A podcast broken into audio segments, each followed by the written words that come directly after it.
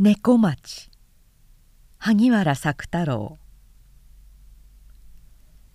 旅へのいざないが次第に私のロマンから消えていった。昔はただそれの表彰汽車や汽船や見知らぬ他国の町々やをイメージするだけでも心が躍った。しかるに過去の経験は旅が単なる同一空間における同一事物の移動に過ぎないことを教えてくれた。どこへ行ってみても同じような人間ばかり住んでおり同じような村や町屋で同じような単調な生活を繰り返している。田舎のどこの小さな町でも商人は店先でそろばんをはじきながら終日白っぽい往来を見て暮らしているし管理は役所の中でタバコを吸い昼飯の際のことなど考えながら来る日も来る日も同じように味気ない単調な日を暮らしながら次第に年老いていく人生を眺めている。旅へのいざないは私の疲労した心の影にとある空き地に生えた青霧みたいな無限の退屈した風景を映像させどこでも同一性の法則が反復している。人間生活への味気ない犬猿を感じさせるばかりになった。私はもはやどんな旅にも興味とロマンスをなくしてしまった。久しい以前から「私は私自身の独特な方法による不思議な旅行ばかりを続けていた。その私の旅行というのは人が時空と因果のほかに飛翔しうる唯一の瞬間。すなわちあの夢と現実との境界線を巧みに利用し主観の構成する自由な世界に遊ぶのである。と言ってしまえばもはやこの上私の秘密について多く語る必要はないであろう。ただ私の場合は用具や設備に面倒な手数がかかりかつ日本で入手困難なアヘンの代わりに簡単な注射や服用で済むモルヒネコカインの類を多く用いたということだけを付記しておこう。そうした麻酔によるエクスタシーの夢の中で私の旅行した国々のことについてはここに詳しく述べる余裕がない。だが大抵の場合私はカエルどもの群がっている小卓地方や極地に近くペンギン町の宴会地方などを崩壊した。それらの夢の景色の中では全ての色彩が鮮やかな原色をして海も空もガラスのような透明な真っ青だった。冷めての後にも私はそのビジョンを記憶しておりしばしば現実の世界の中で異様の錯覚を起こしたりした。薬物によるこうした旅行はだが私の健康をひどく害した。私は日々に憔悴し血色が悪くなり皮膚が老衰によどんでしまった。私は自分の養生に注意し始めた。そして運動のための散歩の途上である日偶然私の風変わりな旅行癖を満足させうる。一つの新しい方法を発見した。私は医師の指定してくれた注意によって毎日家から4 5 0丁の付近を散歩していた。その日もやはりいつも通りに普段の散歩区域を歩いていた。私の通る道筋はいつも同じように決まっていた。だがその日に限ってふと知らない横丁を通り抜けた。そしてすっかり道を間違え方角を分からなくしてしまった。元来私は磁石の方角を直角する感覚機能に何かの著しい欠陥を持った人間である。そのため道の覚えが悪く少し慣れない土地へ行くとすぐ迷子になってしまった。その上私には道を歩きながら瞑想にふける癖があった。途中で知人に挨拶されても少しも知らずにいる私は時々自分の家のすぐ近所で迷子になり人に道を聞いて笑われたりする。かつて私は長く住んでいた家の周りを塀に沿うて何十回もぐるぐると回り歩いたことがあった。法学関連の錯誤から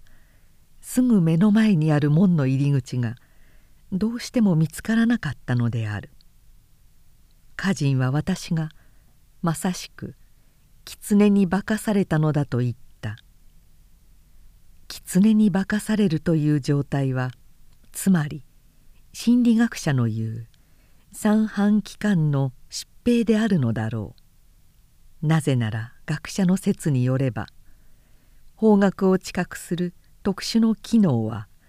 耳の中にある三半規管の作用だということだから。4時はとにかく私は道に迷って困惑しながら当てずい量で見当をつけ家の方へ帰ろうとして道を急いだ。そして樹木の多い郊外の屋敷町を幾度かぐるぐる回った後でふとあるにぎやかな往来へ出た。それは全く私の知らないどこかの美しい町であった。街路は清潔に掃除されて戸籍がしっとりと露に濡れていた。どの商店も小綺麗にさっぱりして磨いたガラスの飾り窓にはさまざまの珍しい商品が並んでいた。コーヒー店の軒には果樹が茂り町に日陰のある上司を添えていた。四つ辻の赤いポストも美しくタバコ屋の店にいる娘さえも杏のように明るく可憐であった。かつて私はこんな情緒の深い町を見たことがなかった。一体こんな町が東京のどこにあったのだろう。私は地理を忘れてしまった。しかし時間の計算からそれが私の家の近所であること。徒歩で半時間ぐらいしか離れていない。いつもの私の散歩区域。もしくはそのすぐ近い範囲にあることだけは確実に疑いなく分かっていた。しかもそんな近いところに今まで少しも人に知られずにどうしてこんな町があったのだろう。私は夢を見ているような気がした。それが現実の町ではなくって幻灯の幕に映った影絵の町のように思われた。だがその瞬間に私の記憶と常識が回復した。気づいてみればそれは私のよく知っている近所のつまらないありふれた郊外の町なのである。いつものように四つ辻にポストが立ってタバコ屋には異病の娘が座っている。そして店々の飾り窓にはいつもの流行遅れの商品が誇りっぽくあくびをして並んでいるしコーヒー店の軒には田舎らしく造花のアーチが飾られている。何もかもすべて私が知っている通りのいつもの退屈な町に過ぎない。一瞬間のうちにすっかり印象が変わってしまった。そしてこの「魔法のような不思議の変化は単に私が道に迷って方位を錯覚したことにだけ原因している。いつも町の南外れにあるポストが反対の入り口である北に見えた。いつもは左側にある街路の超過が逆に右側の方へ移ってしまった。そしてただこの変化が全ての町を珍しく新しいものに見せたのだった。その時私は未知の錯覚した町の中である商店の看板を眺めていた。その全く同じ看板の絵をかつてどこかで見たことがあると思った。そして記憶が回復された一瞬時に全ての方角が逆転した。すぐ今まで左側にあった往来が右側になり北に向かって歩いた自分が南に向かって歩いていることを発見した。その瞬間磁石の針がくるりと回って東西南北の空間地位がすっかり逆に変わってしまった。同時に全ての宇宙が変化し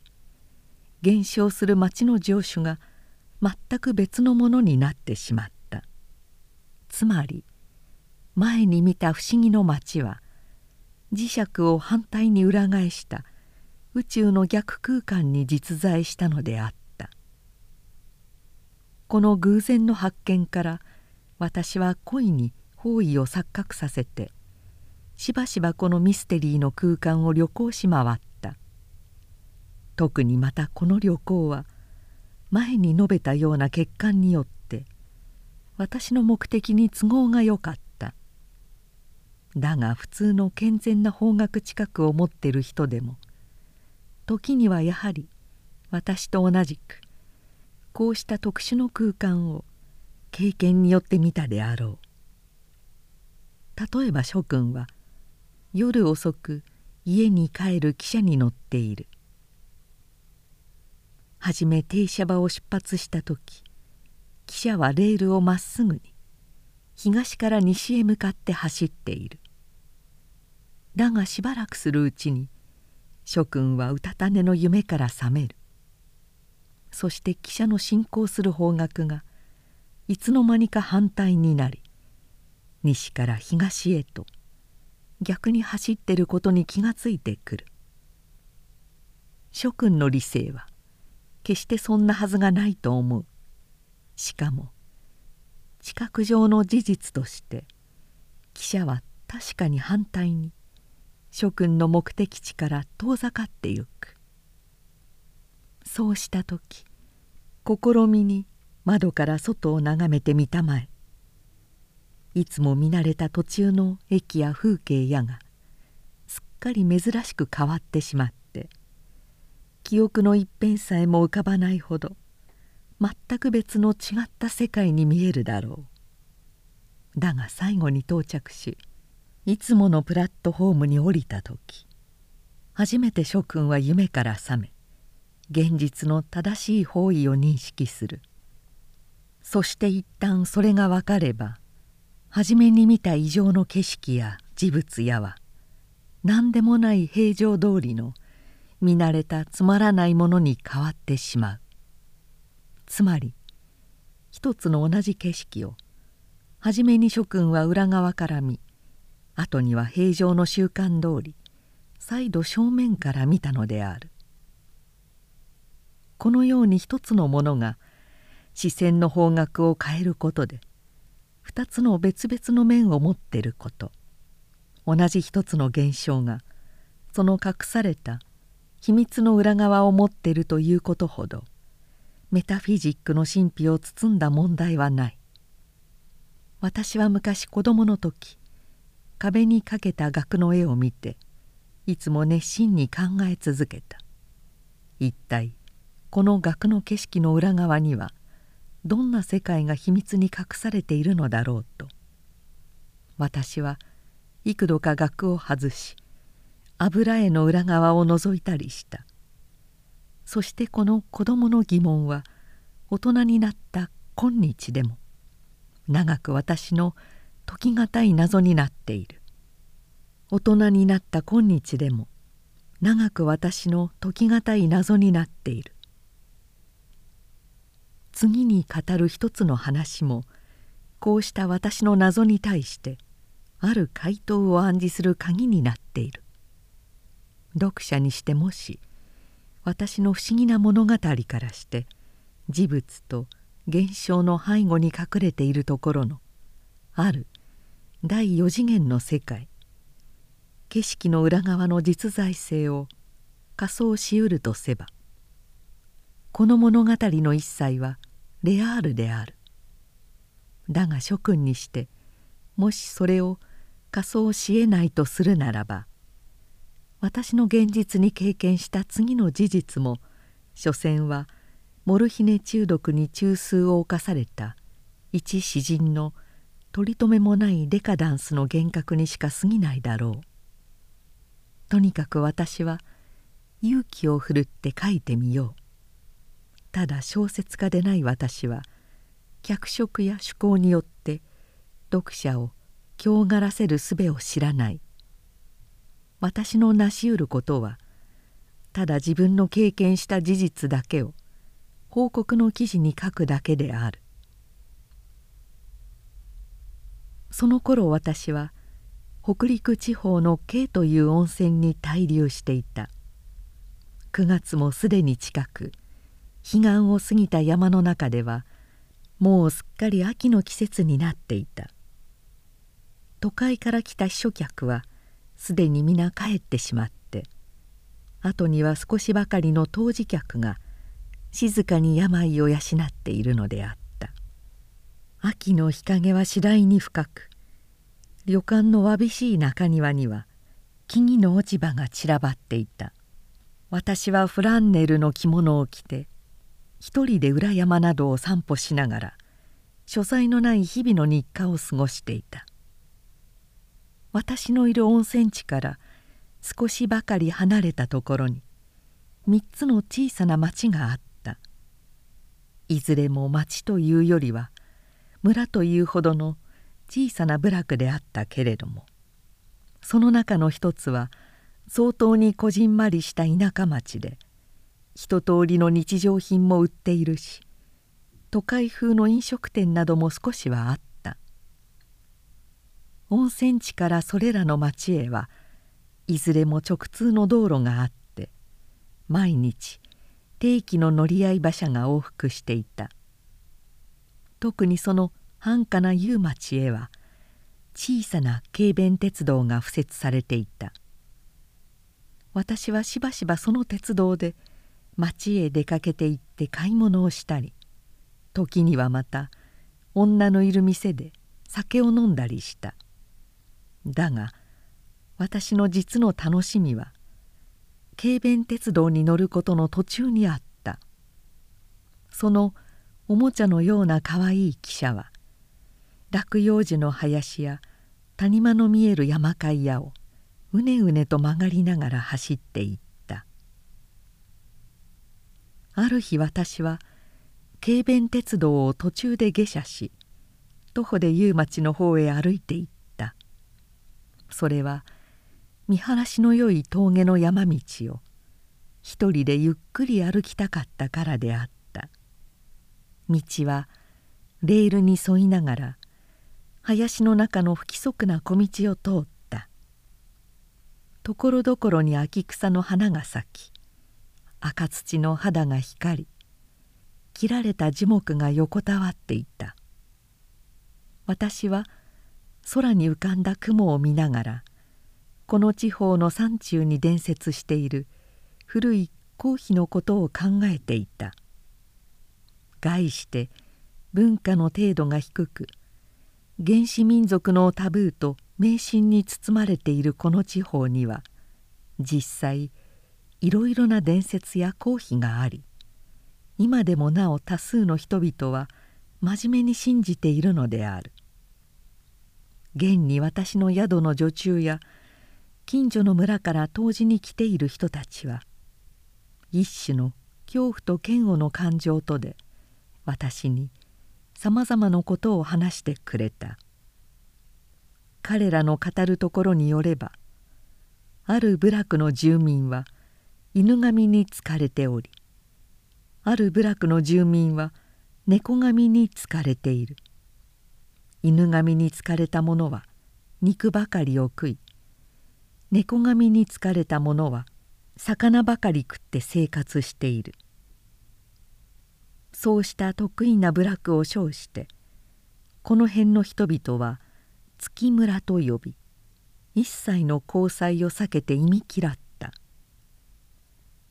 月村の人々は年に一度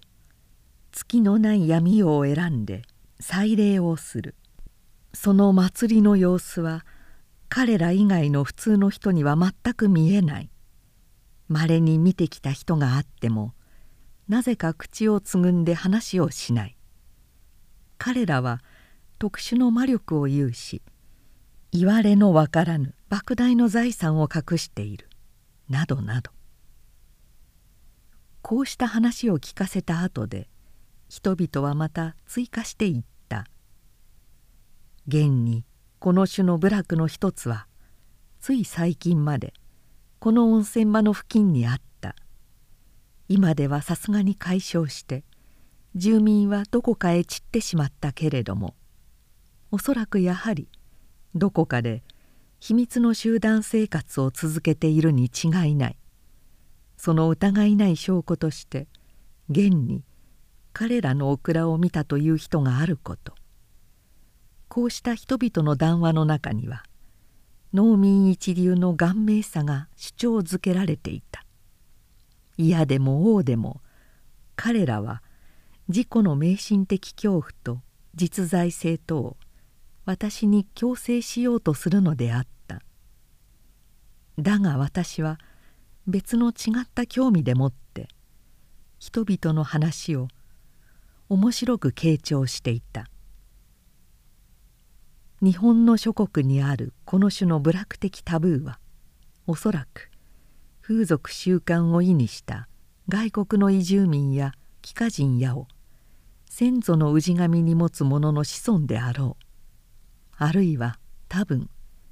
もっと確実な推測としてキリシタン州都の隠れた集合的部落であったのだろう。しかし宇宙の間には人間の知らない数々の秘密がある。ホレイシオが言うようにリチは何事をも知りはしない。リチは全てを常識化し神話に通俗の解説をする。しかし宇宙の隠れた意味は常に通俗以上である。だから全ての哲学者は彼らのキュウリの最後に来ていつも詩人の前に兜を脱いでる。詩人の直角する超常識の宇宙だけが真のメタフィジックの実在なのだ。こうしたシーンにふけりながら私は一人秋の山道を歩いていた。その細い山道は経路に沿うて林の奥へ消えていった。目的地への道しるべとして私が唯一の頼りにしていた汽車のレールはもはやどこにも見えなくなった。私は道をなくしたのだ。迷い子瞑想から覚めた時に私の心に浮かんだのはこの心細い言葉であった。私は急に不安になり道を探そうとして慌て出した。私は後へ引き返して逆に最初の道へ戻ろうとした。そして一層地理を失い多岐に分かれた迷路の中へ抜き差しならず入ってしまった。山は次第に深くなり小道は茨の中に消えてしまった。虚しい時間が経過していき一人の木こりにも合わなかった。私はだんだん不安になり犬のように焦燥しながら道を嗅ぎ出そうとして歩き回った。そして最後にようやく陣馬の足跡のはっきりついた一つの細い山道を発見した。私はその足跡に注意しながら次第に麓の方へ下っていった。どっちの麓へ降りようとも人家のあるところへ着きさえすればとにかく安心ができるのである。幾時間かのあと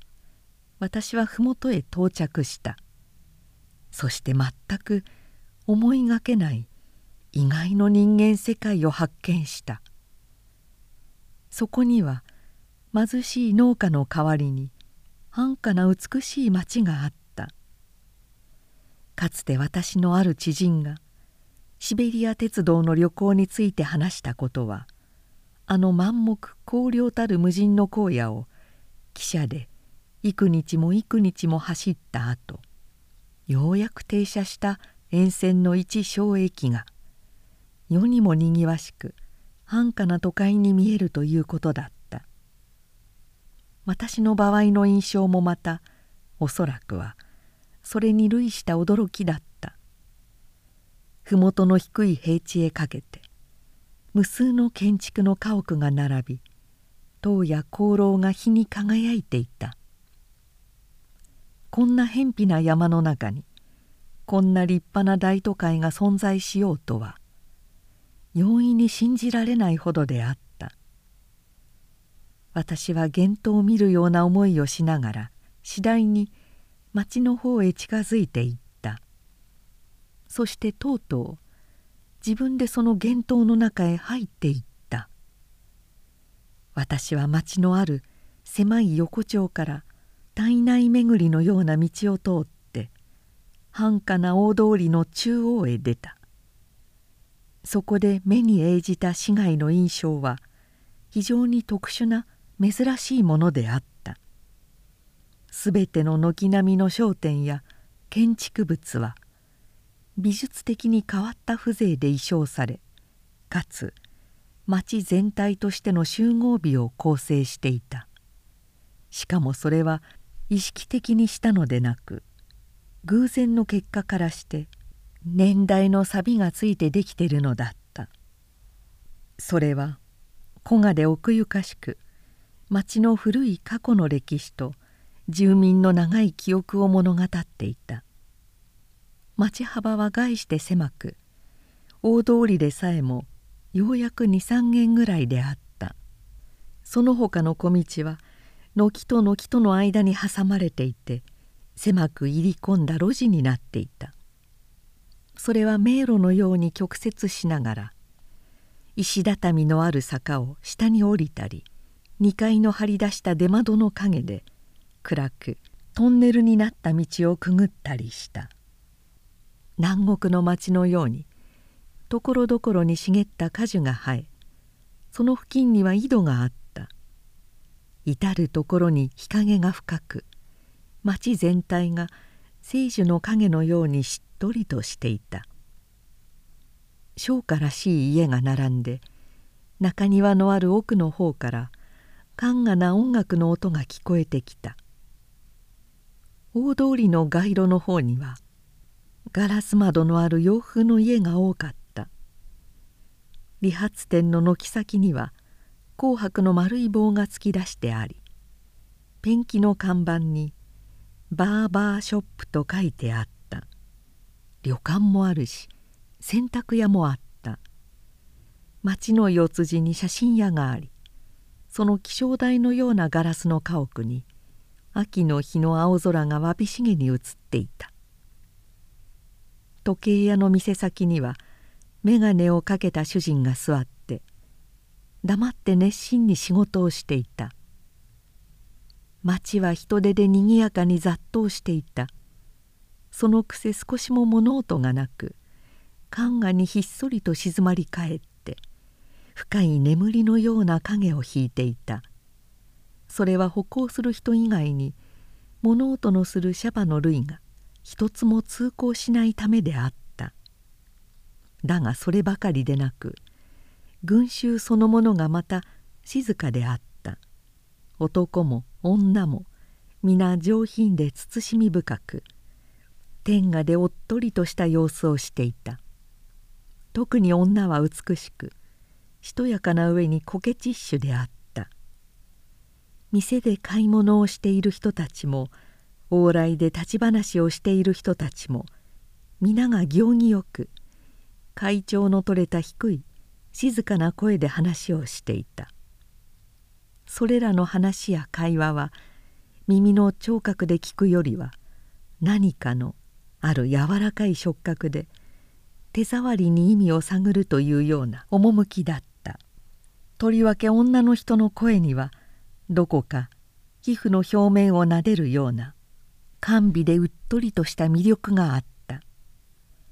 すべての仏性と人物とが影のように往来していた。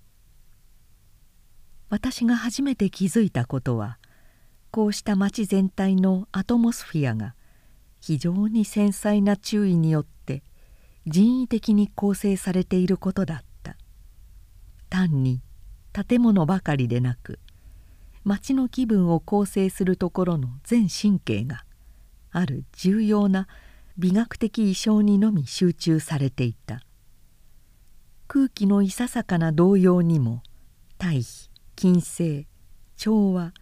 平行等の美的法則を破らないよう注意が隅々まで行き渡っていた。しかもその美的法則の構成には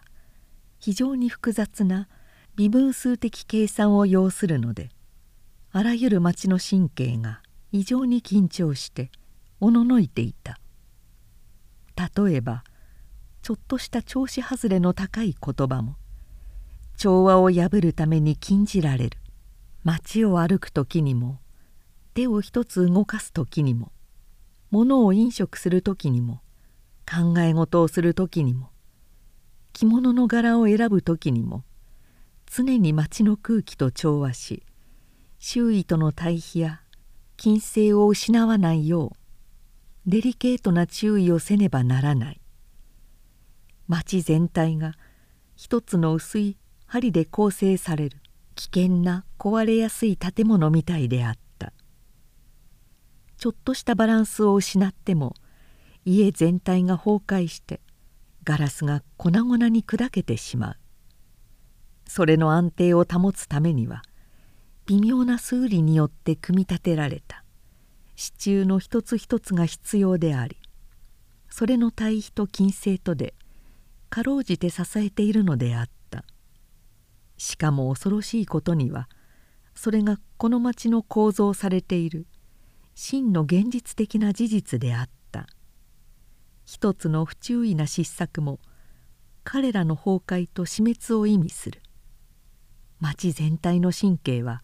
そのことの聞くと緊張で張り切っていた。美学的に見えた町の衣装は単なる趣味のための衣装でなくもっと恐ろしい切実の問題を隠していたのだ。初めてこのことに気がついてから私は急に不安になり周囲の充電した空気の中で神経の張り切ってる苦痛を感じた。街の特殊な美しさも静かな夢のような感弱さもかえってひっそりと気味が悪く何かの恐ろしい秘密の中で暗号を交わしているように感じられた。何事かわからないある漠然とした一つの予感が青ざめた恐怖の色で忙しく私の心の中を駆け回った。すべての感覚が解放され物の微細な色匂い音味意味までがすっかり確実に知覚された。辺りの空気には獅子のような周期が充満して気圧が刻々に高まっていった。ここに減少しているものは確かに何かの強調である。確かに今何事かの非常が起こる。起こるに違いない。町には何の変化もなかった。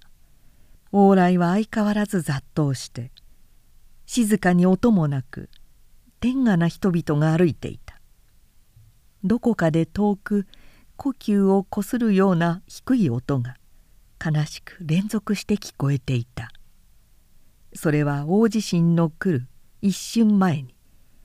平然と少しも変わらない町の様子をどこかで一人が不思議に怪しみながら見ているような恐ろしい不安を内容した予感であった。今ちょっとした弾みで一人が倒れる。そして構成された調和が破れ町全体が混乱の中に陥ってしまう。私は悪夢の中で夢を意識し目覚めようとして努力しながら必死にいている人のように恐ろしい予感の中で焦燥した。空は透明に青く澄んで充電した空気の密度はいよいよ刻々に高まってきた。建物は不安に歪んで